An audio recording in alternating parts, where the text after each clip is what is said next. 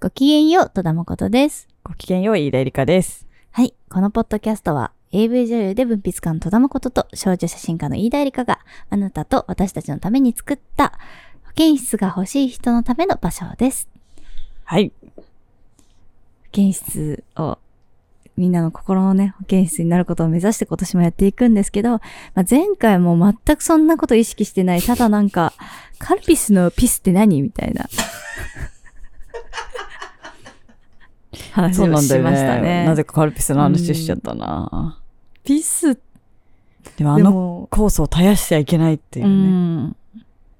あんのね、やっぱその、引き継がなきゃいけない何かというか。そういう話ばっかしちゃいましたね。うん前回なぜか。でも何でもそうですから、脈々とはい。紡がれてきているものというのがはいはい。ある。るので、はいはいはいはなんか、こう何かをこう作ってる人とかっいて。、お、どうしてもそのいろんなものから、うん。なんだろう、影響を受けるっていうよりはなんか、うんうんその、なんだろう、その芯にあるものみたいなのを見ていくわけじゃないですか。そうだね。ついでいくものがありますよね。そうそうそうそう。で、そういうものをやっぱ表現してくれる人がいるから絶えず続いてきているものっていうのはありますよね。そうですね。本当に。だから意味があるんですよ、ピスあ、ピスのの話して話にも。も。はい。本当に。カルピスの話しててうも。ん4月の2週目ってみんなもうそろそろ今年も重い腰を上げなきゃいけないってなってきたぐらいじゃないなるよね。うん。 1月のやっぱ初めってかお正月がなんだかんだでそのフリーランスとかの人もなんだかんだ取引先もみんなし、ね、静まるので、うん、仕事を静かに一なりますよね旦。そんなにしなくて済む時期だと思うんだけど、ね、静まっていた取引先たちが起きてくるはい。のが今ぐらいの時期ですねむにゃ動むにき、ゃと。動き始め待ってますね。もぞもぞ起きないのちょっとまだもうちょい寝ててふにゃふにゃふにゃとそれもう超えてない ?10 日ぐらいだと。超えてるね。もう、あげーあげー赤ん坊なのガね。ラガラガラガラ赤ん坊なのね。あげー赤ん坊じゃないのもあるかもしれないけど。イメージね。イメージ。そうですね。なんでみんなもう頑張っているさなかだと思います。今年もね。前回さ、その、年始あるあるのさ、年始あるある。そう、今年の抱負みたいなことを言ってなくない、ってさっき、全うくちら、さやさんに言われて、あー、と思ったわけね。豊富ねってうね。ん。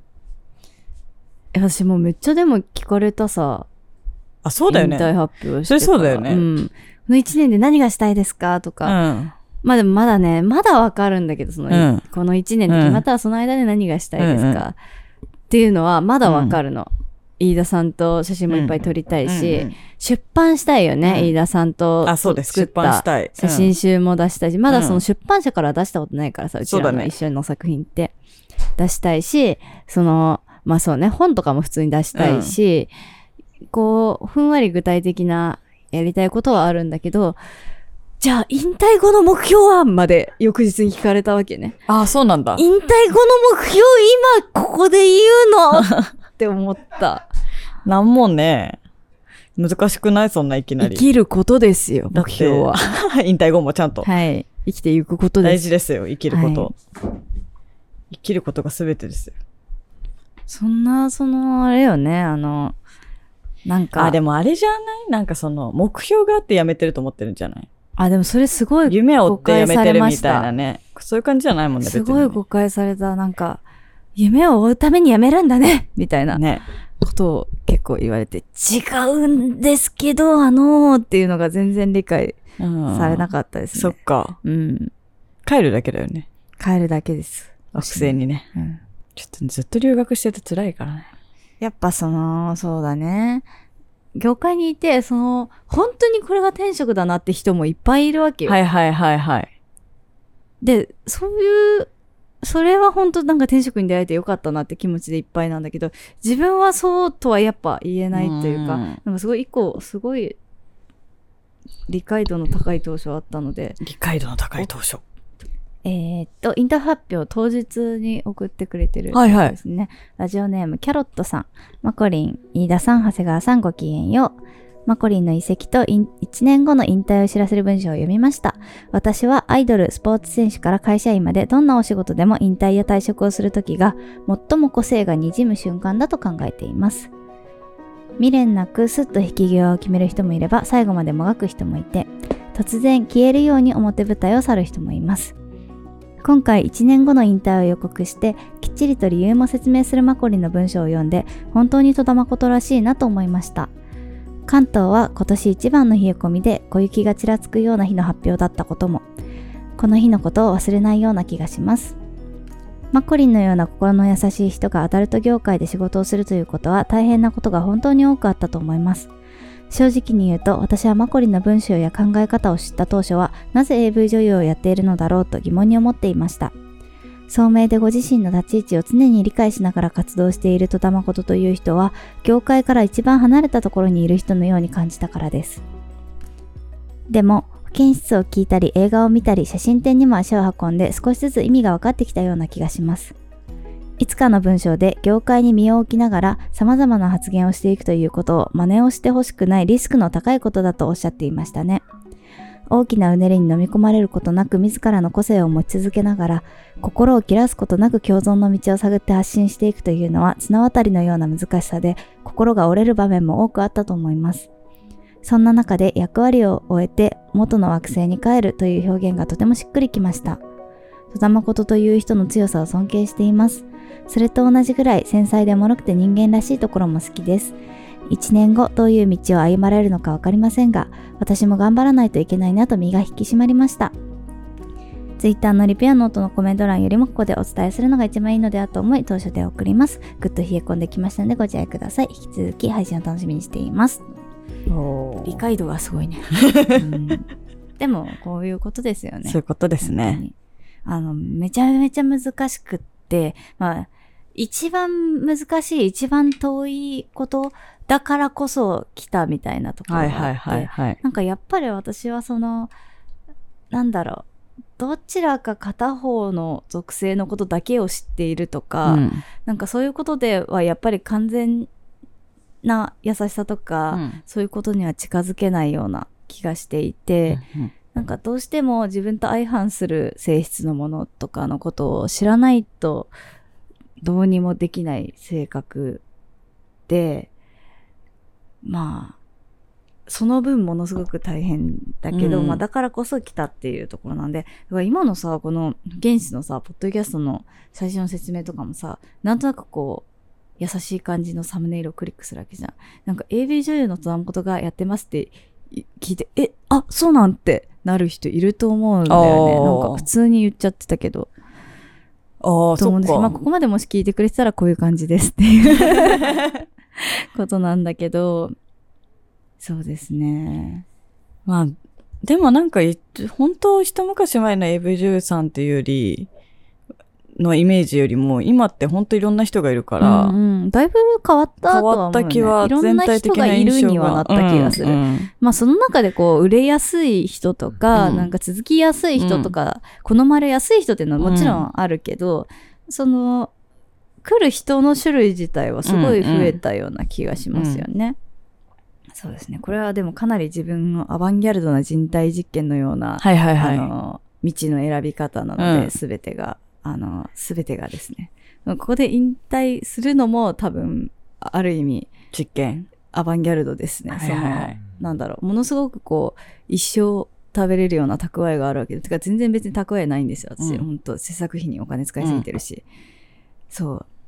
なんで、あの、全然大丈夫じゃないんですよ。うんだから、ここの先1年は、1年の目標をね、今聞かれるとなると、あの、そ の、1年後のその先も生きられるように、はいはい。なんとか、自分がその社会においてできる役割で、それはそのできることっていうのは精神的にはもうずっとやってると思うんだけど、もっとこう強めていくべきだと思うんだけど、ただその社会においてお金がちゃんともらえないと生きてはいけないから、どうやってこのうん役に立ちそうで立たないいやいやいや私というなんかなんだろう人間が生き生きていく、うんご飯を食べていけるように環境を作れるかっていうのが、はいはいはいもう全くこれからの話なので、はいはいはい。それはまず一個目標ではありますね、うん。うん。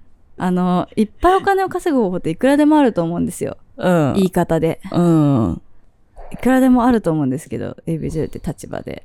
でただなんか自分の中でこう納得がいく形でのみちゃんと労働の形を作っていかないと、その先が生きられないからやっぱ中にはその一生分ぐらいお金を貯めて辞めるって子うもん。いるし、それはすごい私はあの堅実ですそうするべきだと思うんだけど、うん。全然そうじゃない状態で辞めるので1年 皆さんとの思い出も作りつつ、うん。どうやって私は何を何をしてこの社会で生きていけるんだろうってことをやっていかないとあやあ、ばい探していく感じう。んうん。やばいですねやばいかなえー全然やばいと思うよ私本当に本当にうんなんとかなるっしょ。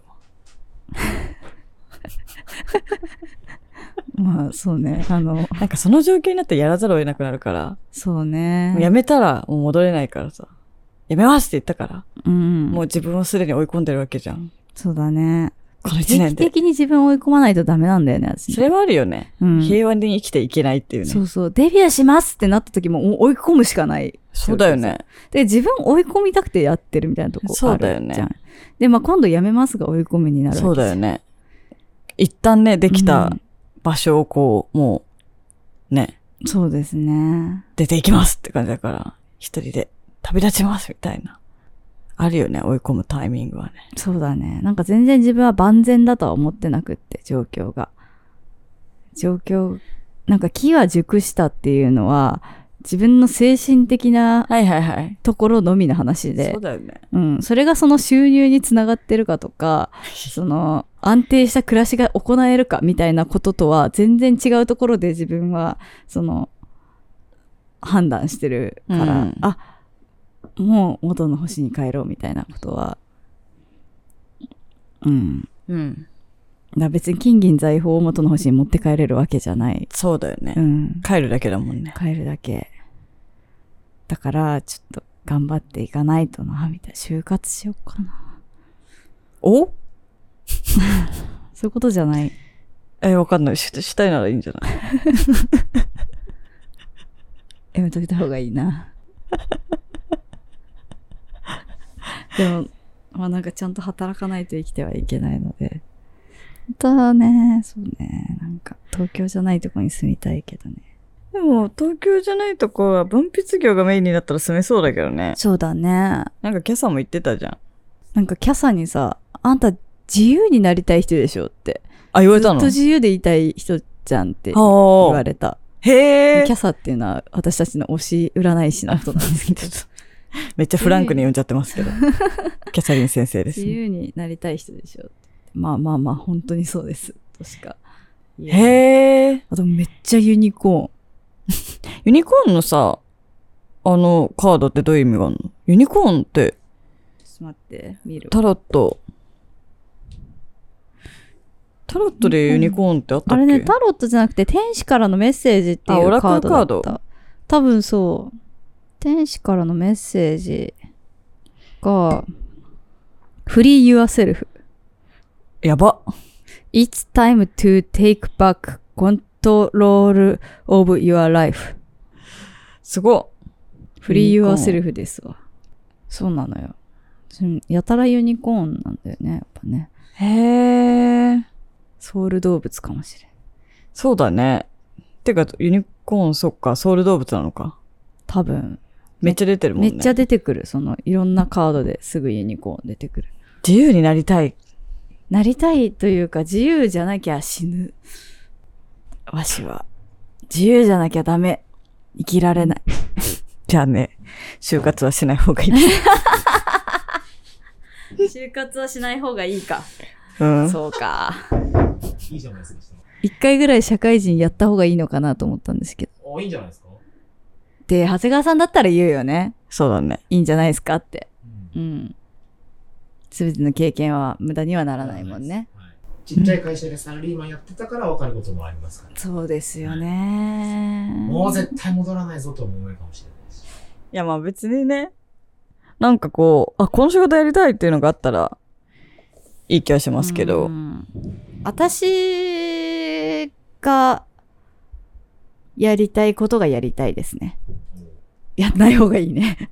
えどういうことどういうこそとのえいいんじゃない会やり社たい員を。やりたいことがやりたいあそのやりたいことだからは、会社に入ったとってそのトップになれるわけではないでしょ。なれないですよ。本当あ、会社作ればなれるよ。あ会社作れば即トップで。なるなる、大丈夫、大丈夫。頑張ろう。頑張ろう。金は作るものです。お金言出ましたねうん。金だけに。金は絶対あるところにあるんだよ。苦しいことに。ああ。あるところにはあるとのころにあか。るのよ。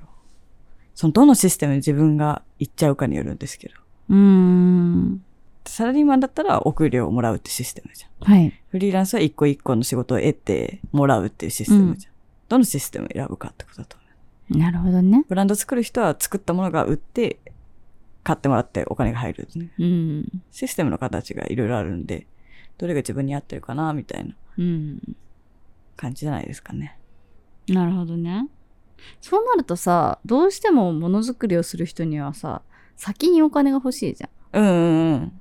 見込みの、見込みの給料が、違う、給料じゃないね。見込みの予算が来ないとうんうん。難しいじゃ出してるでしょ。作る仕事は。ん。まあそっか。うん。見積もり出してる出してる。まあ実質的なのだとね、もう自らに見積もり出す感じですよね。自分の要金からどこまで。あー。自分で見積もり出すっていいですね。自分に見積もり出してる感じですよなるほどね。うん。ラバーは完全にそれですけど。そっか。うん。感覚的には。自分に見積もりを出す。で、自分に見積もり出して、まあ、これ作りたいならそうなるよねって自分がしぶしぶ OK 出してる感じ。ポン。承認。ただきついって思いながら日々 やってます。だからその間に。に挟まれてる自分がいるわけよね。あそうそうそうの出出費のそうそうしそう。んどさと。でも作りたいよ。作らなければいけぬってい間うの。意識と。やっぱスポンサーじゃないンあでもスポンサー、ーいたらいたで、そのスポンサーの要望が、スポンサー、そのクライアントになっちゃうからね。なる大ほ体。どうん。ね。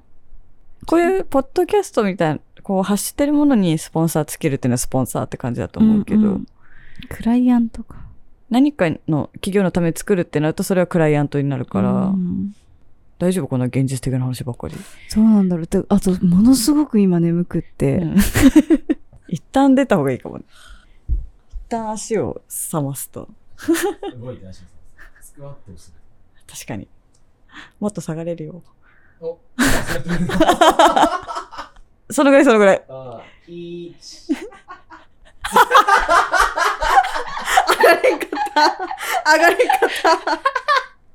あさ、スクワットしてるときさ、今の自分真横から見たらめっちゃ面白いなってことで頭がいっぱいに なる。 それで今笑っちゃう。いいんだよ、なスクんワかそットの、しちっかゃんとりやるとね。運動してる人がやるのは正しいフォームで、うんあ筋トレだなとしか思わないけど、なんか自分がやってるということが面白くてしょうがなくなっちゃうんだよね。 なるほどね。うん。そういうのないあるあるある。多分。ね。 なんかしら。今自分どういうっていうね。どういう姿勢みたいになって。いやー、でもスクワットの正しい姿勢、OK 出るまで厳しかったわ。ああ、そうなんだ。え、私全然あのさ、今やった最初のさ、多分浅いやつ、うん。あれをスクワットだと信じて今までやってきたんだけど。浅い。え あとなんかね、こ、ここに、背中の真ん中、背骨に合わせて棒が、いて、ないよ。棒がいるんですよ。い、いないよ。それをこう支えられる感じで、いなきゃいけない。あんまり反り腰にしてもダメなんだよね。だって、リアルに棒立てられたんですよ、最初の頃。そう。で、今ね、背中が結構反っちゃってるので、あ、そうそう。で、顎をもっと引くかな。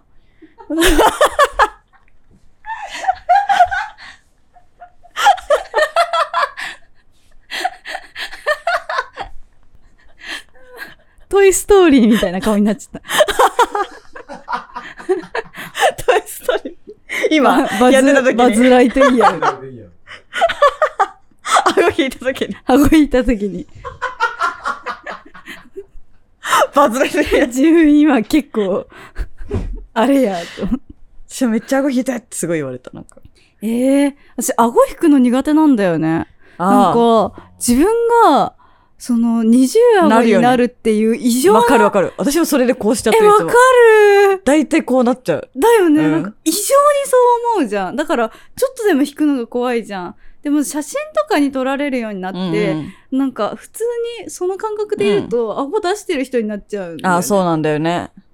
で、なんかそ、あ、なるほど、あ、引いても大丈夫ね。え、これ二重顎になってないかなってないかって不安の中撮って、そうだよね。確認したらなってなくて、あっていうのをずっと繰り返して、 そやうっだよとねなんか顎引いて写真に写れるようになった。めちゃむずいよね、あの、自意識とさ、むずいむず写いっ。た時の角度もさ。うん。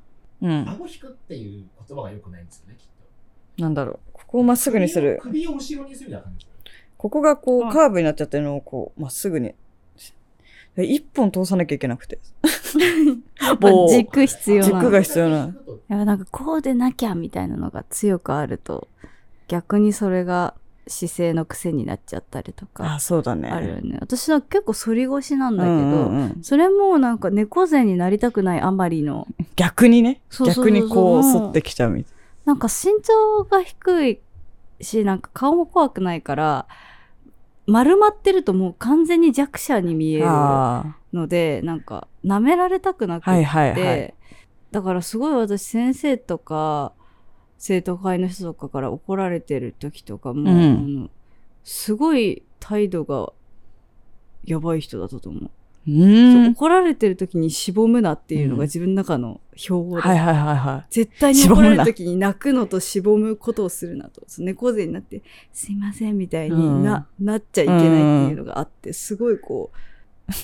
どやってしてたんう背で筋を伸ばしてまっすぐその怒ってる人を見る怖い怖い。そういう 怒ってんのにまっすぐ見られたら怖いな。自分がこの、なんだっけ、マラソンとかをショートカットして怒られてるのあに、、なんかそうなんだ。ショートカットして怒られたんだ。本当にマラソン嫌いだったんで。 そうなんか、一箇所空いてるんですよ。さ、外のフェンスみたいなのが。あ、その穴から 行けばショートカットできる。ズルしちゃったわけね。いで、バレたんだね。バレて怒られてるんですけど、目は、目をまっすぐ怒ってる人を見る。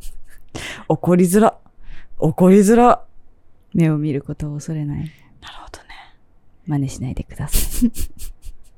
先生とかが怒ってるのちょっと面白い よね。怒ってるわーってなるよね。そうね。メタ認知。確かに今怒られている自分が「あーすみません」の感情うもんもうもちろんあるんだけどその上から見てる自分そがうだねなんか「おお怒ってる怒怒っっててるる怒ってる。お怒ってるなーおーおーおー大丈夫?」みたいな、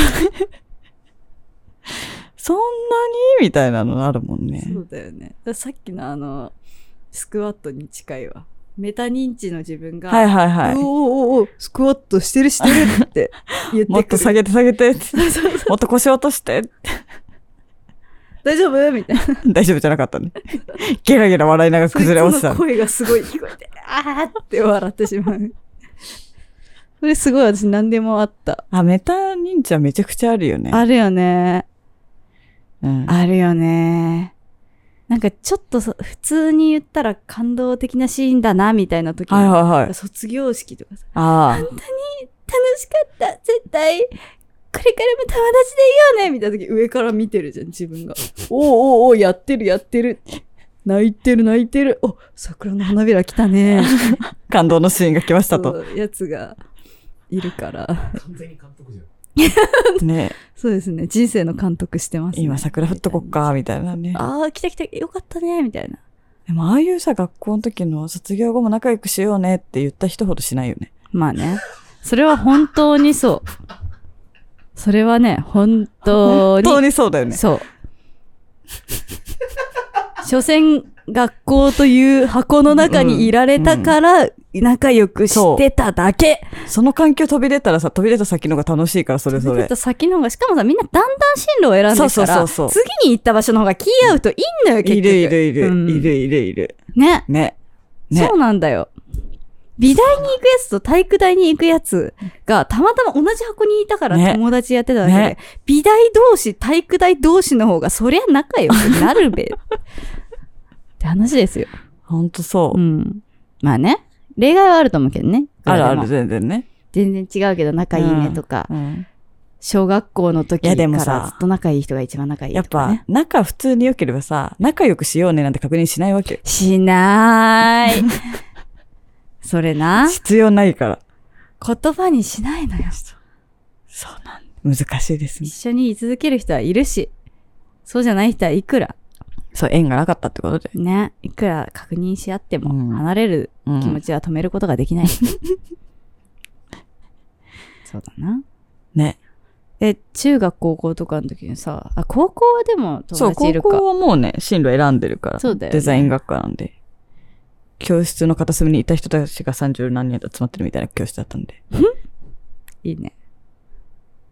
えー、でも、いないわ、私。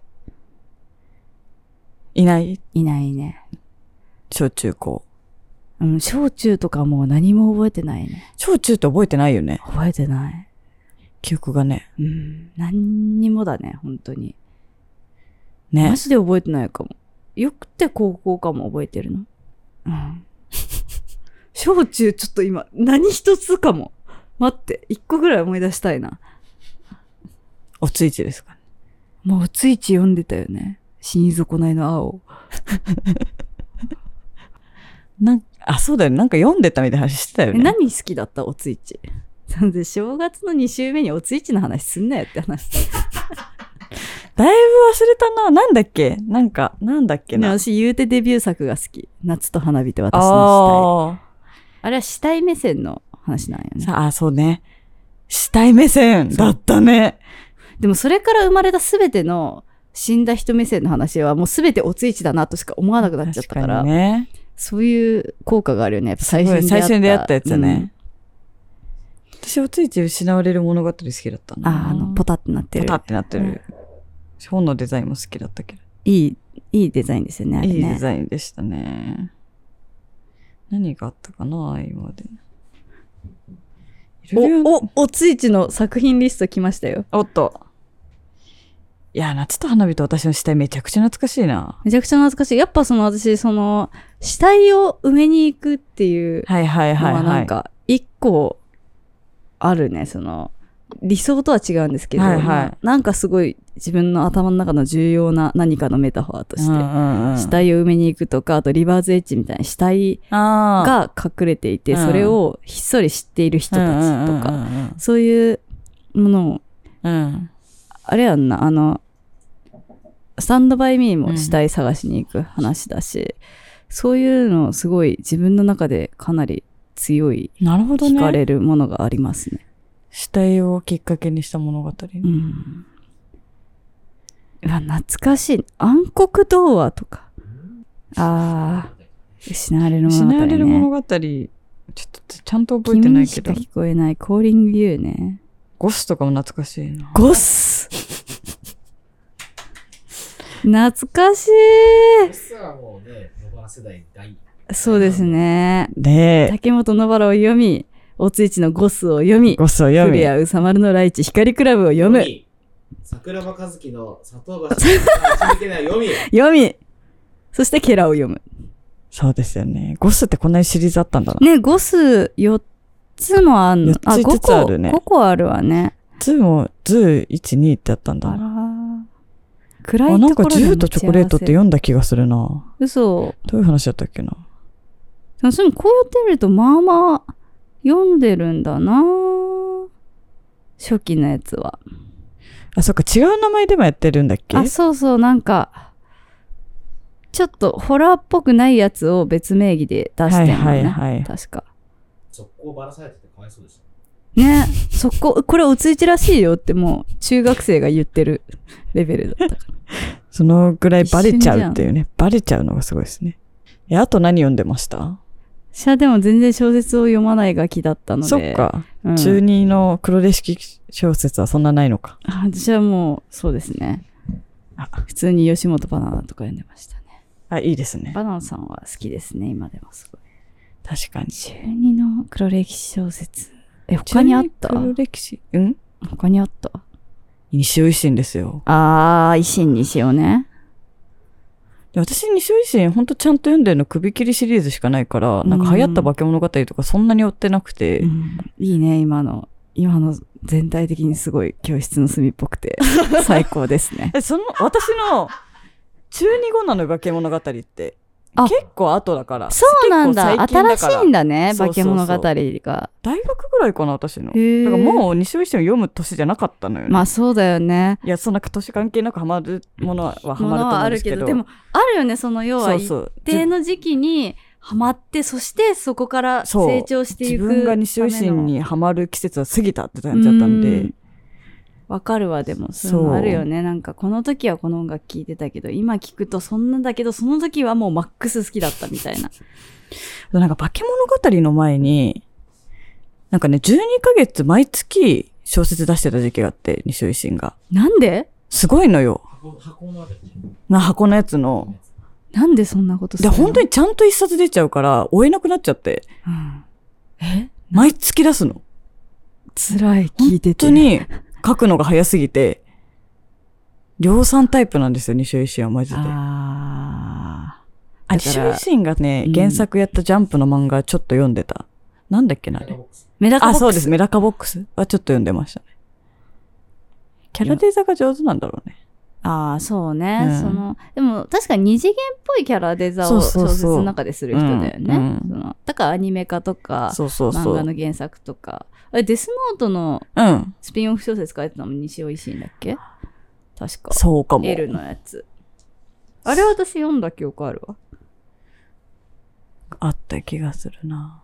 なんか、ジャンプって結構その、売れた作品はスピンオフ小説みた確いなかのを出に、すスんだけどピンオフ小説出すね。あれも、なんか他のは普通に多分、育ててる作家さんとうんうんうかんで出すんだけど、やっぱデスノートだけ特別まあそう扱だいすぎねて、デス西尾維新がやってた気がする。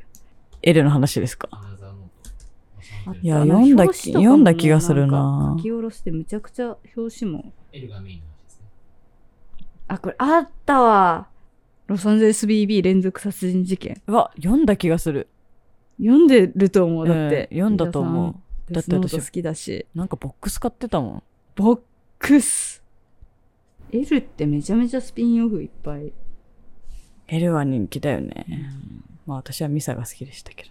ね、なんか飯田さんがミサ好きなの日に日にわかる感じするわ、本当に。うん中身のある話、今回も何もしてないですけ ど。やばいもうああれ抱負の話とか言ってたのにねなっちゃうだからさ目標聞かれるの苦手だわみたいな話からああ、そうかそうか。で、それで、なぜか、引退後どうしようみたいな話になっちゃったんだ。うんお金どうしようみたいな話になっちゃってでもなんかその不安ずっと抱えてるもんね。ずっと抱えて私キャサに何回、ねそのねえ。大丈夫よえいやお金大丈夫のカード出てるわよって言われてもやっぱなんか大丈夫ですかねって言い続けてうん。いるんじゃが、うんじゃが、まあキャサが言うなら大丈夫か大丈夫よ。うん。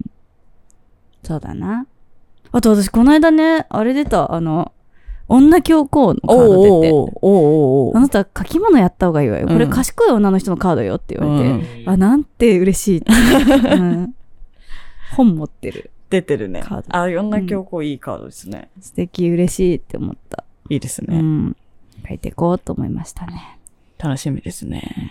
帰ってったらいいんじゃないですかね。帰ってって。えー、ありがたい。なんか、こう自分の中でさ、こう、なんだろう、そこそこ、才能がそちらに向いていても、なんだろう、それが成り立ちはしないだろうみたいなことってあると思うんですけはいはいはいはい。ど、例えば私昔絵描くの好きだったけど、うん。美術部に全然私よりうん上手い子いたから、うんうんうんうんわかる。なんか自分はデッサンしかできなくって、うんうんうんその子はもう自分の感性で描ける子だったから、うんうんあこういう人が絵を仕事にするんだなと思ってうん普うんうん通に極めんとこうと思ったうんうんうんんですけど、勉強とかも結構そうだなってなんあかー向いてる脳の人がいるなみたはいいなはいはい。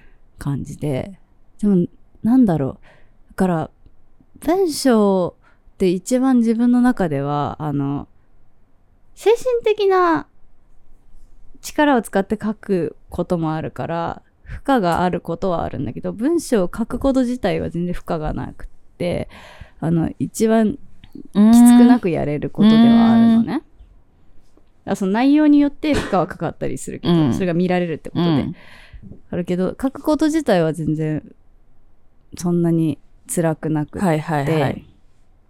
でもなんかどうせ小説とかは書けないだろうなみたいななんかどうせ日記止まりだろうなみたいな感覚がすごいなんか自分にあったん対だしてどうせこうやろうみたいなのが結構あっあーて映画とかも作ってもどうせ劇場でちゃんと書けるまでなんないやろうとか、そういうなんかうん。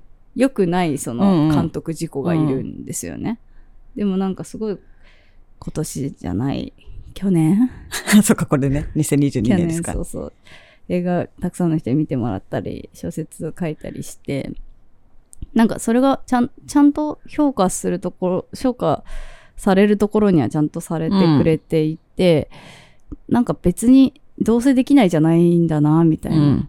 感じになったのでそういうのはあんまり自分で思わないでおこうってそう思だいねま。したね。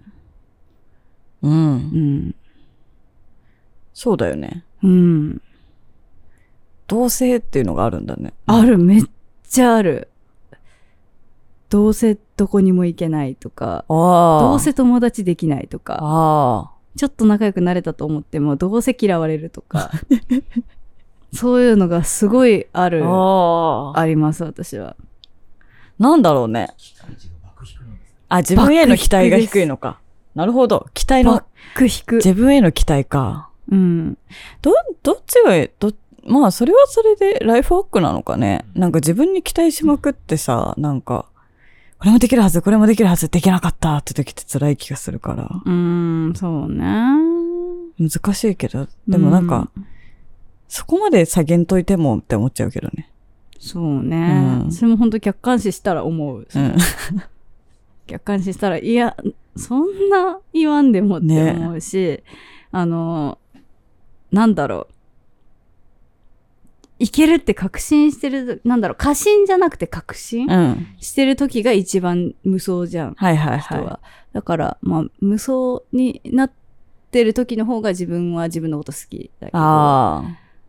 無双になるまではね。そうそうそうそうそうそうなんかでも予防線なんだろうなとも思うんですよねどうせ分かってもらえないとかうん。だから言わないうんみたいなことを多分繰り返して生きてきちゃったので、そういうどうせっていうのがあるんだなと思うんだけど、まあでも今日に至るまで生きてこれてるし多分ちょっとずつそのそれこそ「おスイッチ」とか読んでたぐらいのうん年頃の頃にどうせこうだろうって思っていたことの呪いは多分だそのどうせは超えてるはいはいい、はい。そうだよね。うん、超えてるねデビューした時とかどうせ1年持たないでしょってあ思ーってたし自分にもへえ。い持たないもん持たないって思ってましたやでもまあ、それはわかんないもんね。わあかんないの世界は本当になんね。かわかんないから。でもそれをなんか自分で超えてきたのかなっていう気持ちではありますね。おおうん、でも戸田さんって責任感あるじゃないですか、割と。そうですね。仕事でよかったですね。そうですね。うん。仕事だったらやらなきゃいけないじゃないー。ですうか。はいん。はいはいはい。小説書いてくださいとか、う。うんん。文章書いてくださいとか、決まればやらざるを得ないから、あ、そうですね。完全に仕事として決まってないと本は出ないです。多分一生私から。なんかどうせと思うけど、うん。その、決められてるから、やらなきゃと思ってうんうん。やるから、どうせの壁を一応超えるみたいそうですね。責任感の方がそのどうせより重要視されてる。確かに確かっていに。うの、まあそれはめっちゃそうだと思います。そうだよね。うん。仕事ね。な。でそういうタイプの人いると思いますよね。うん。だから、ある程度は決めてもらった方がありがたいみたいな。はいはいはい。仕事とこして。の時期までにとか。はいはいはい。結構、あの、あ、いつでも大丈夫なんで、かけれあたの時でにきみたそいうな。な時にって言われたやつが全てポわシャかってきてる。る。もうお手すきにはめっちゃ困る。そうそうそうそうそお手すかないのでう。みおたい手な。すかないんだよね。お手つかない問題ね。お手すかない問題めっちゃあります。だから、そうね、この時までに何かしら見せてくうださい。ん。そういうのがあった方がいいんですよね。なるほどね。うん。うんそんなことないですよね。そんなことない人もいっぱいいる。うん。それは完全にそうですね。なんか、世の中とか、それを求める人とか、あと、い今世の中にあるものの中で足りないものとか、ここ、この種類のう人のための言葉足りてないなとか、うんそういうものに対応して何を出すかをずっと決めてきてる人間なので、そうですね。だからその世の中がないと多分何も出てこないです、私は。うん。うん。ですです。なるほどね。世の中に貢献しないとね、うん。仕事っていうのはね。そうなんですか。うんなのでううーん。えっん。とクソビジネス的な話の言い方をすると、はいソリューション提供っていう。ソリューション提 供ソリューションでも問題あるところには仕事がありますからね。なるほどトラブルシューティングなんで。うなんで。課題があるところには仕事がある。これすごい喋ってますけど。あのいいです。よ。今のところ世界のほとんどの仕事は課題解決だ。ですよね。おー SDGs もそうですし、はい。なんだってそうなんですけど、もう問題が先に立ち現れていて、ううんん。どうやってそれをうまくやるかみたいなことにみんな頑張ってるので、うんはい。確かに。問題が分かってる人は、お金が実はいっぱい稼げる話なんです。なるほど。問題を見つけるっていうのが今すごい、実うーはおん。金にとって大事な話だったりするので、みんなが問題を持ってないことを問題と思う。うん。気づいてないことありますもんね。うーん。ジェンダーもそうですし、ううんんみんなが見過ごしてきたものが、実は問題みたいな。うん。うんうんこれ問題だねっていう人がいなくて、放置されてる。うん。うん。なるほど。めちゃくちゃ多分それ見つけられます。 なるほどね。うん。頑張ろう。うん。すごいでも、わかります。なんか満ち足りたところにはもう何も、うん。自分はしなくていいかなというか。なんか本当に引退を決める時の一番多分、核になる考え方として、その何を大事にするか、とか誰のことを、誰の手を引くかを決めるというか、誰のためにうんうん。自分を使っていくかを決めるっていうことだと思ってて、なんかそれをなるべく全ての人にと思っていたのが多分仕事を始めた時のはい私で、はいはい。なるべくどの人にもっていうのをやって考えてきて、うんだからあの本当に肯定のフィロソフィーなんですけど全てを肯定したいという考えのもとにいたんですけどなんかそれはどっかでそれができないことできないっていうかなんかそれをやることが正しいことではないっていうはいはい。ことを感づいていながらやってるから私はああ。そうそう、察してるんですよ。それが不可能であり、そして、あの、すべての人にイエスを言うっていうのは、あの、すべての人にイ、イエスすら言えてないことと同じっていうことをん察しているんだけど、やろうとしてうん。きたのが、うん。こんこの数年間の自分なんですね。で、まあ、察していても、本当にそうか確かめないとうん。ダメなんですよ、私は。おお。なので、確かめてきて、うんあ、じゃあ自分が何を、誰を抱きしめるのか、何な、どの人のためにうん。何をするのか、みたいなことを決めるってうんう。いうんことを本当に選べたのかな、みたいななる感ほど。じなので、うん。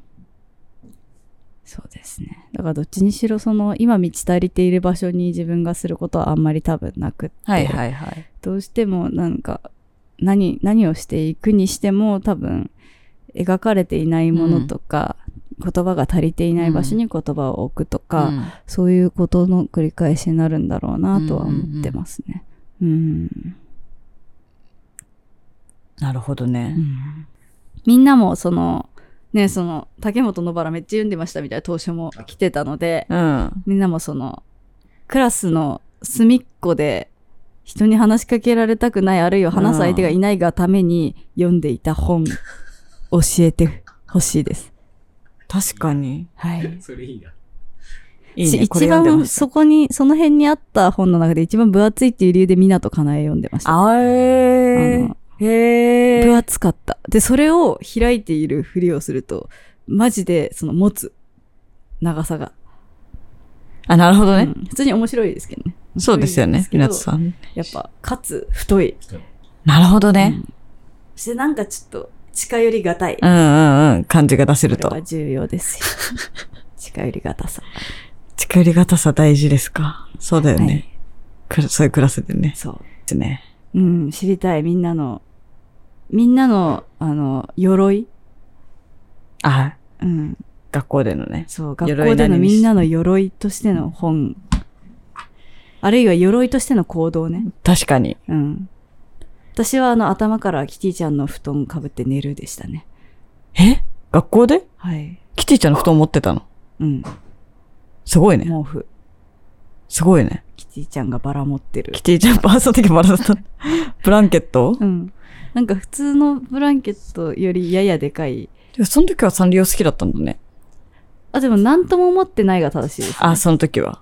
私そのサンリオでなんか、例えばサンリオで買い物した時ってなんいつもそのマスコットみたいなの買った人つけてくれるんですよ。あ、へえ。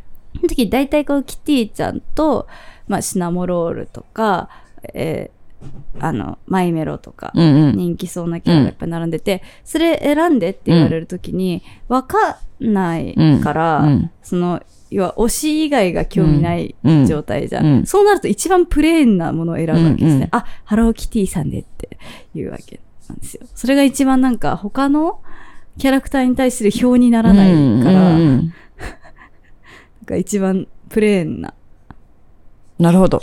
キティさんを選ぶってだからその時も多分キティちゃんが一番自分の中で自意識にあの自意識と喧嘩しなかったんだと思うあー、へやっえ。ぱそのマイメロディーさんとかだとマイメロディー持ってるのはこのクラスで私だけでいいからみたいな女子がいる絶あー対いたからいバレーたか部の子も。がバレー部。はいいたかも。バレー部の子がなる私ほどね今日からマイメロディー好きだからってマイメロ持たないでねみんなって言うとみんなあはーいへえっ。てなってたいたかもね、そういう子ね。じゃあ私パムパムみたいな。なるほどねうまくやる子もいるんだけど。るほどう。んハローキティさんはやっぱ一番持ってても、その、そうだね何もみんみんなが思持われってるものだもんねそうそうそうそう。もう、赤ちゃんと一緒ですから、キティちゃんの顔っていうのは。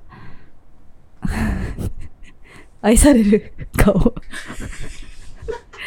キティちゃんが可愛いっていうのは、なん当たり前だそっから、か。別に何も思わなくていいというか。そっか。私、キティちゃん苦手なんだよね。え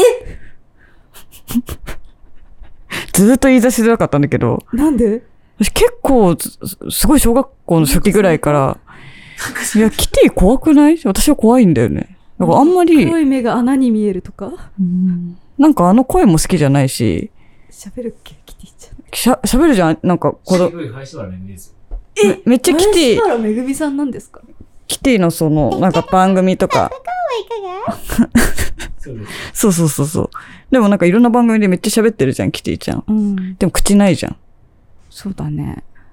なんか小学校の時に、なんかナチュラルに拒否反応を起こしてしまって、里いガキだなんね。か、ずっでも絶対喜ぶでしょって感じで、キティは買い与えられるじゃん。あー。それも苦手であー。それは嫌だね、確かに。あ、女の子なのじゃあキティちゃんが好きに決まってるよね。そうそうそうそうって言われるキティちゃんそうそうそはう。確かに受け入れがたいかもしれない。すごいそれがあったから、自ら選択したキティではなあく、そうそう与えられたキティだもんね。それは全然性質が違うよね。そう。なるほどね。それは、まあまあ、それが原体験だから、ちょっと苦手意識あるんですよなねる。ほどね。女の子に与えられる喜ぶべきものとしてそのうそうそうそうそうそう。よろ、喜んでねっていう感じで来るキティ。やらそ、れはマイメロやら。確かに嫌かもね。 確かにね、なんかついね、好きでしょってやりたくなっちゃうみたいなのあるもんね。そう。気をつけないといけないね。置きに行くっていうのはある種気をつけなきゃいけない。確かに確かに確かに。 お気に行きすぎるとね置、きに行きすぎると、なんかどうせそうこれで喜ぶやろってそう思ってんだなーっていうね思われてるっていうそういうことななっちゃうよね。確かいにいな。っすよ、いいんですよ、いいっすよ、うん、いいっすよってなるけどねう。ん。そうね。そうね。あー、お気に行くは確かに気をつけないといけないな。気をつけなきゃいけないんですよ。ね。なんかそこに一工夫入ると、その個人当てになるから、ね。そうそう、なんかその、うん、属性に当てちゃダメなんだね、そうプレゼントって。これは真理かもしれないな。なんか、私もいろんな人がプレゼントもらって、まあ、持ってきてくれる気持ちだけでもめちゃくちゃ嬉しいから。あ、もちろんもちろん、大体本当それ全はてそが嬉しいんだう。けど本当はそう。うん。やっぱその特別輝いて見えるうんプレゼントっていうのは、あその、例えば20代の女の子のこんな感じの子に当てたものではなくて、そうそうそうそうマ。コリンに当てたものマコリンはきっとこれ好きなのではって考えてくれたっていうのがあるだけそうそで、うそうそれがすごいバーってもう愛情じゃ光って見えてん。もうそうそうそう。全然同じの2個持ってても2個とも抱きしめるみたいになるわけなんですね。私、いっぱいあります。その2個抱きしめてるゾウさん とか、2個抱きしめてるさゆりちゃそんうだよとねかいっぱいあるんですそれはなんか別々じゃないですそか。うそう、なんか物自体が輝くの。その声のうんラブが入ってると。 20代女子、こういうハンドクリーム好きでしょみたいなのだとう、んわかるよってなるけど、嬉しいよっていう。わかるよそうだよねわかるよそうだよね。はいってなるから。お気いに入りや、これはプレゼントにクレームしてるわけではないですプけレど。ゼント交換、あの、やったじゃん、うん去年。うんうん。うちらでう。ん。お気に入ったなーっていや、そんなことないちょでっすとよ。いい化粧水あげまし 全然、た。そのプレゼント交換回すから、誰に当たってもいいものにしなきゃいけないじゃん。そうそう、それが難しいね、プレゼント交換をね。でもなんか割とピンポイント目なのもいい感じに当たってった気がするけどね。そうですね。なんか嬉しい人に嬉しいものが当たった感じしたよね。うん。そうだね。そうなんですよね。そっか、子に当てるっていうこと自体の輝きだね。そうなんだよね。でもなんか言葉とかも結構そうじゃないそうだね。うん、確かに誰もに向けて広く刺さろうと思ってキャッチコピー書くのって難しくって、確かにどう。しても誰かが浮かんでる時の方がいい言葉が出るよね。そうだね。うん、そうだね。だから、漠然と全部に受けるみたいなのを考えるのが本当わかんない。難しくそうて。だね、難しいね。こうだね。こうを見るしかんそうなるいと。本当に誰にも刺さんなくなっちゃうってことがあり得るもんね。だから個人的なことの輝きみたいなものってやっぱり大事だよね。うんうん個人的な気持ちで個人に当てるみたいな。そう。でもとそのかもそうだもんね。子に当てたものの言葉自体は独立してるから、うんうんそれを見た人の経験と反応してそうそうそう、そうまたオリジナルの反応が生まれてくるから、そうだよね。本当にう思うそれで響くから、だからお気に入った言葉はきっと響かないんだよね、誰にそもうだ。ね。お気に入ったことは一人にも刺さらないっていうこそとう。がああり得りるから。得るよね。恐ろしいよね。恐ろしいよ。みんな恐ろにしいいっい。て思ったのに、一人にも刺さらないがあり得るから、一番怖いことだよね。めっちゃ子に向かうって大事なことですね。でも個人に当てること、てか子に向かうことってすごく怖いことでもあるから、そうの子に拒否されたらどうしようってことでもあるから、うん、簡単にはできないんだけど、それでもなんか、いいものだよね。いいものだようね。ん。え、いい話ですね。 T ちゃんの毛布から、私このこまで来たね。キティ苦手カミングアウトから。うんでも、そのカミングアウトはすごいわかるカミングアウトあでそ良かったですね。その、そう。その似たような経験で、なんか、うんどうせこうだからこうでしょって与えられたものに、もやっとしたうん。人っていっぱいきっといるから、ね女の子だからこういうの好きでしょうっていうのはずっと苦手だったね。ななんとなく。そうだよね。結構早々にガジェット欲しがってたから。ああ、小5ぐらいでペンタブ狙ってたから。早い ね。小5でペンタ ブ、ませてんな。ませの方向がプロだな。まあ、背の方向がおかしいよね。背の方向が、クリエイター。